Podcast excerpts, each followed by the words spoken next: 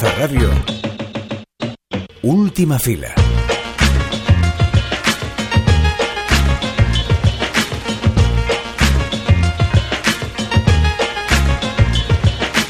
Mira que os tenemos dicho que hay que ir al cine. Las taquillas siguen sin arrancar en uno de los momentos del año donde más y mejor se está estrenando. Ni tenemos la crítica ni tenemos la solución, pero en todo caso habrá que empezar a preguntarse por el horizonte y si acaso el cine independiente puede seguir reproduciendo a pequeña escala la dinámica de los estudios y los autores empezar a preguntarse cómo pueden escapar eh, sus producciones de la dependencia de los cines y del público y de hecho preguntarse si acaso los necesitan y cuánto. Nos preguntamos todo esto a punto de encontrarnos con dos de los pesos pesados del cine de autor europeo. Sí, porque es que François Ozon llega a la cartelera con Mi crimen, una película que contiene tanta intriga como comedia a partir de la investigación del asesinato de un productor de cine en el París de los años 30.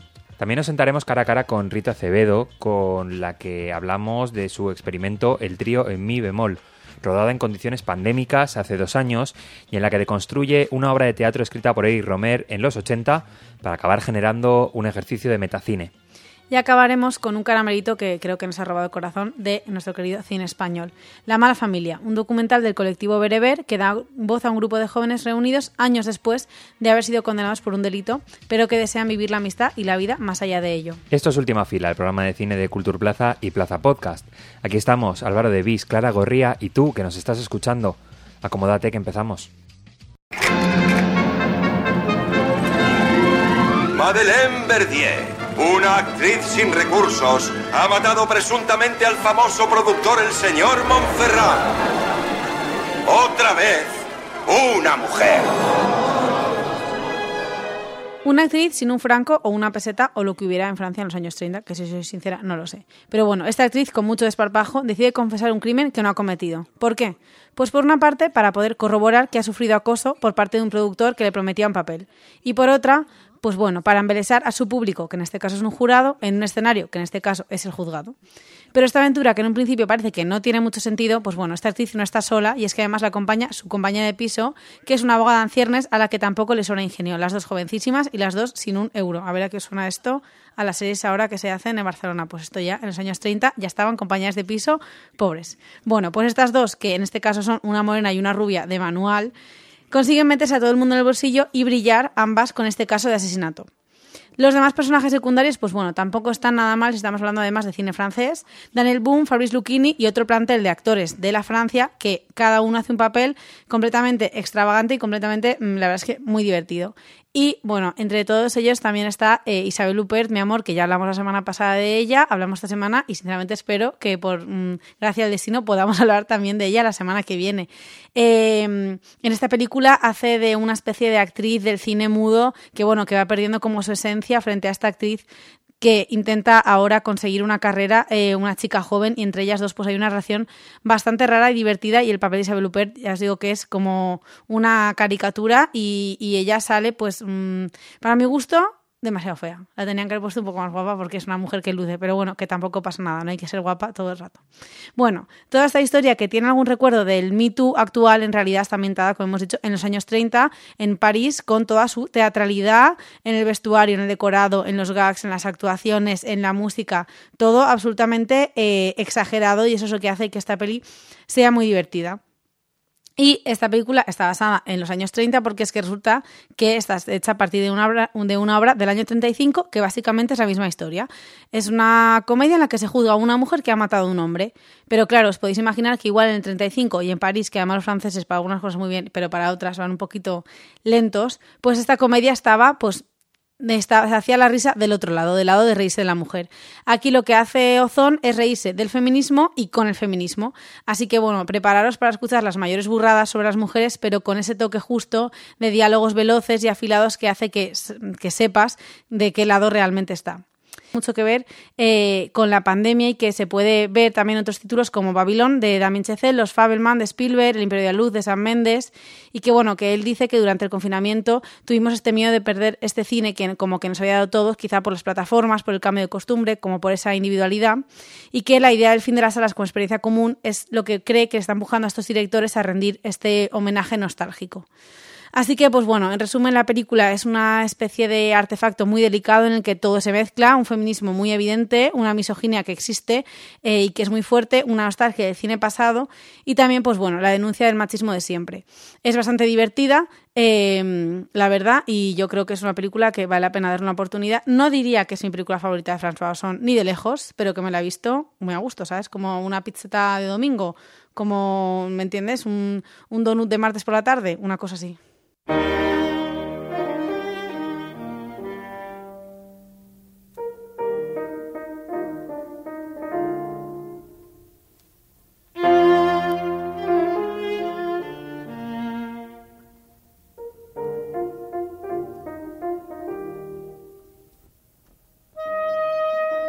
El cine portugués no solo supo sacarse las castañas durante la pandemia, sino que además dio lugar a dispositivos fílmicos tan interesantes como Diarios de Otsoga de Miguel Gómez. Grabada en plena pandemia, pero dejando que la película respire por sí sola, tiene mucho en común con el trío en mi bemol, una propuesta de Rita Acevedo. Basada en una obra que escribió Eric Romer en los 80, Acevedo no consiguió financiación, pero sacó el guion que adaptó del cajón y se lo propuso a Rita Durao, Pierre León y Ado Arrieta. Era un juego, un proyecto gratuito, un campamento crusty, encerrarse en aquella casa con los diálogos retorcidos, neuróticos, pero tiernos de Romer, grabar en una casa extraña, que parece un escenario hecho a medida para la obra. Acevedo cambia poco el texto original de Romer, pero sí le da una nueva dimensión, literalmente, porque lo que está sucediendo no es la obra, sino que está teniendo lugar un rodaje. Ado Arrieta interpreta a Jorge, un director obsesionado con Rita Durao, que lleva el rodaje de una manera anárquica, casi despreocupada. ¿Dónde está la huella de la dirección cuando hay un, director como personaje que intermedia en cómo se está desarrollando la historia?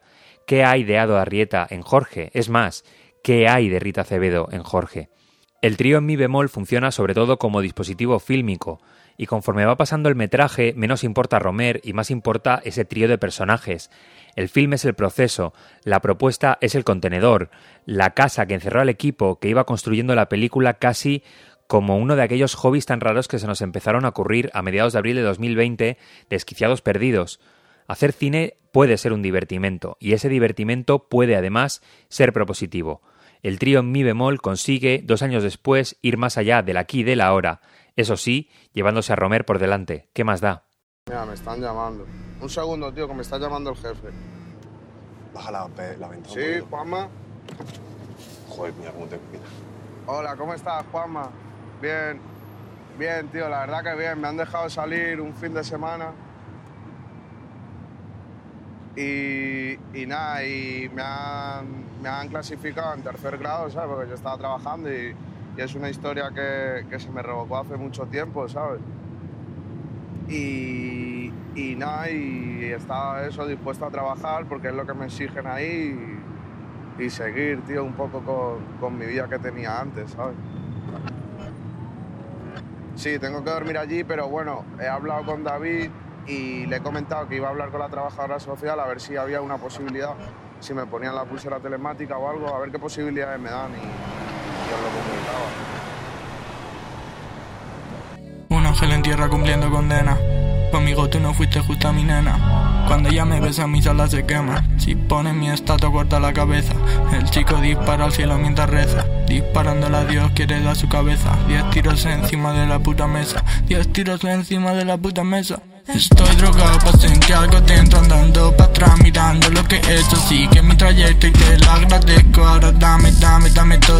No son pocas las historias que llegan a las pantallas con la vida de la clase baja y los barrios empobrecidos en primer plano Pero muy pocas veces su perspectiva está incluida o la voz de un protagonista externo se acerca a esa realidad como si fuera una peli de astronautas, o los subrayados del autor del film acaban demostrando en realidad las costuras de su clasismo o su racismo que él no sabía y ahora todo el mundo conocerá. De darle voz de la narración precisamente a esas personas que se asoman a una situación de vulnerabilidad tiene mucho que decir La mala familia, el debut cinematográfico de Nacho Villar y Luis Rojo bajo el paraguas del colectivo Bereber, más conocido por su trabajo en el campo de la publicidad y el videoclip.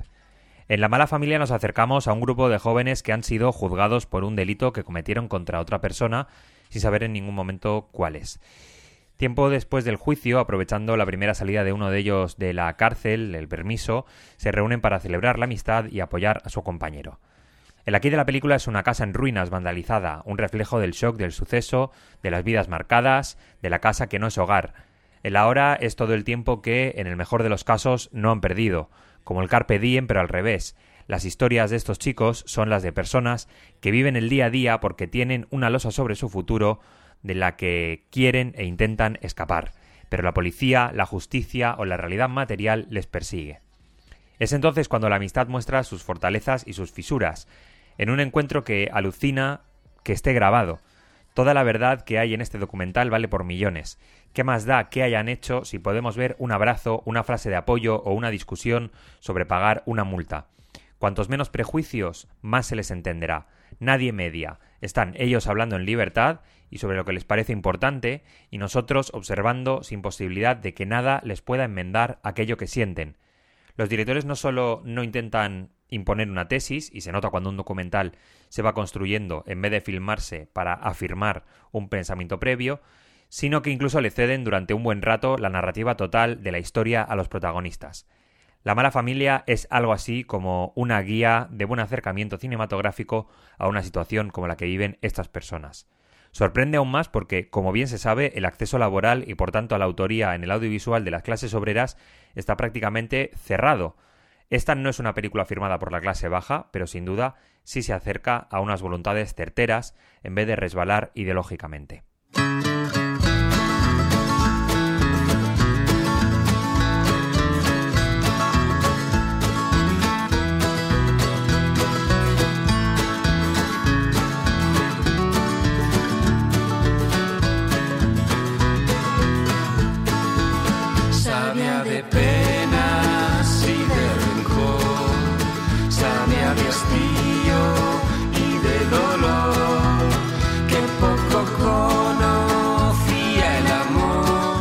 Muy bien, se nos tiene que dar el programa de la semana que viene para que aparezca otra vez Isabel Gupert. Estaría Mm, genial, el- ¿eh? el- porque ya estamos echando un vistazo a la cartelera para porque en esto aquí este programa no se hace de un día para otro. No, no, hombre, tiene una tenemos que pensar, que ver las películas. uf. y Isabel Gupert no está No en el tiene horizonte. pinta, no tiene pinta. Pero con Marta podemos- Mm. Meztaros no lo sabíamos. Y como Moncrime está, mi crimen, tampoco yo me lo imaginaba. Así que quién sabe. Pues con esta con este misterio eh, nos escuchamos dentro de siete días. Adeu. Un besito. Existe un Dios, ahora sé que sí, porque es un milagro que estés aquí.